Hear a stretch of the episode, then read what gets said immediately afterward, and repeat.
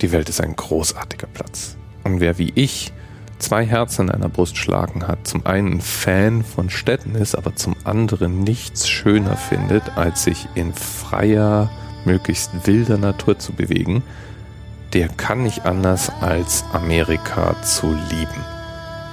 Denn die Weite, die Vielfalt und die Naturwunder, die man dort antreffen kann, sind wirklich spektakulär.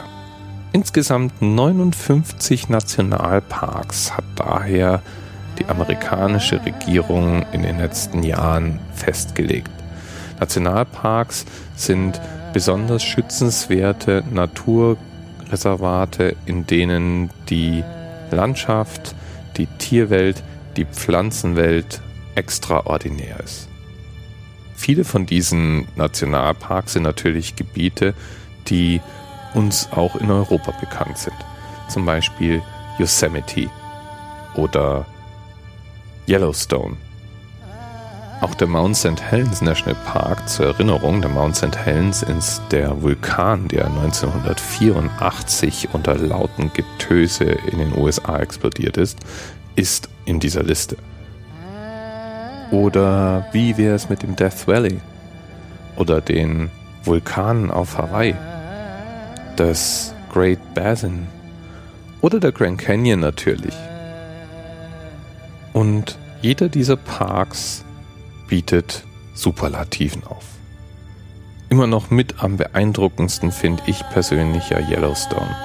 Da war ich zwar noch nie, aber allein die Idee, dass Yellowstone praktisch auf einem gigantischen aktiven Vulkan liegt und sich Jahr für Jahr nach oben bewegt, während sich der Druck unter diesem Park aufbaut, lässt mich beeindruckt und staunend zurück. Und nach Yellowstone möchte ich unbedingt mal. Und sollte der Vulkan, während ich draufstehe, in die Luft gehen, merke ich das wahrscheinlich gar nicht oder es tut nur ganz kurz weh. Auch der Mount St. Helens National Park, ein Gebiet, in dem ich schon gewandert bin, ist tief beeindruckend. 1984 flog dort der Vulkan in die Luft und anders als die meisten kegelförmigen Vulkane nicht nach oben, sondern durch eine Sprengung des vorderen Kegels nach vorne. Und das Gebiet um diesen Vulkan herum ist auch heute noch tief beeindruckend. Natürlich war die erste Zone komplett verbrannt und durch die Hitze vernichtet.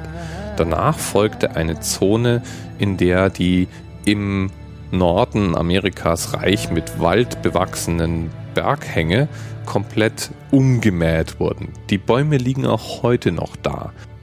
Über 30 Jahre später auch noch sehr beeindruckend als Kohle und durchgebacken. Inzwischen erobert sich die Natur natürlich das Gebiet zurück. Man kann dort wilde Tiere beobachten, seltene Pflanzen finden und am anschaulichen Beispiel sehen, in welchen Phasen Natur sich ihr Gebiet wieder zurückholt. Auch für Wanderer übrigens wunderschöne Gegend da. Lässt sich super aushalten. Oder wie wäre es mit ganz was anderem? Utah, The Arches. Rote, riesengroße Sandsteinbögen, die dort ganz natürlich entstanden sind. Unter anderem auch den berühmten Delicate Arch, der Delicate Arch ist für mich als Hobbykletterer auch deswegen interessant, weil der von verschiedenen Solo-Kletternden, also ohne Sicherung kletternden Stars der Szene beklommen, erklommen wurde. Das sorgte auch schon für massiv Kontroverse, denn speziell dieser Delicate Arch ist auch noch ein Heiligtum für die Ureingeborenen in der Region. Aber das soll mal Gegenstand eines anderen Podcasts werden. Der Grand Canyon, leider auch bisher noch nicht von mir besucht, ist etwas, das glaube ich gehört auf jeder Manns und jeder Fraus Bucketlist. Ich habe mal ein Zitat gelesen, wonach der Grand Canyon eins der wenigen Dinge im Leben sei, das nicht enttäuscht, wenn man es dann endlich mal in echt sieht. Und ich habe in der Tat schon mehrere Freunde gehört, die komplett ins Schwärmen kommen, sobald man auf das Thema Grand Canyon kommt. Insgesamt ist der Grand Canyon 446 Kilometer lang und er ist 1,6 Kilometer tief und bis zu 24 Kilometer weit. Das Ding ist massiv und Millionen von Jahre alt. Also schon Dinosaurier haben dieses Ding bestaunt. Wahrscheinlich war es ihnen egal, aber hey, es war immerhin schon da. Und wo wir es schon von Dinosauriern haben, vielleicht sind ja die Badlands ein Ziel wert. Ein Riesenareal, in dem Fossile praktisch an der Oberfläche liegen, nahezu. Und die als der weltreichhaltigstes Fossilvorkommen gehandelt werden. Aber natürlich gibt es da nicht nur Fossilien. Das Ding ist ein massives, großes Areal und eine der wenigen Orte, an denen man in den dortigen Grasprärien noch Bisons in wilder Natur beobachten kann. Natürlich viele, viele, viele andere Tierarten und Pflanzenarten. Fazit? Mach es.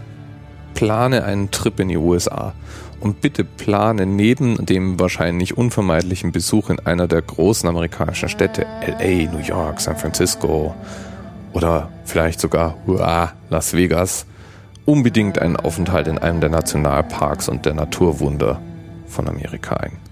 Ist es es wert? Und die sind wahrscheinlich noch da, wenn besagte Städte schon längst wieder weg sind. Bis bald.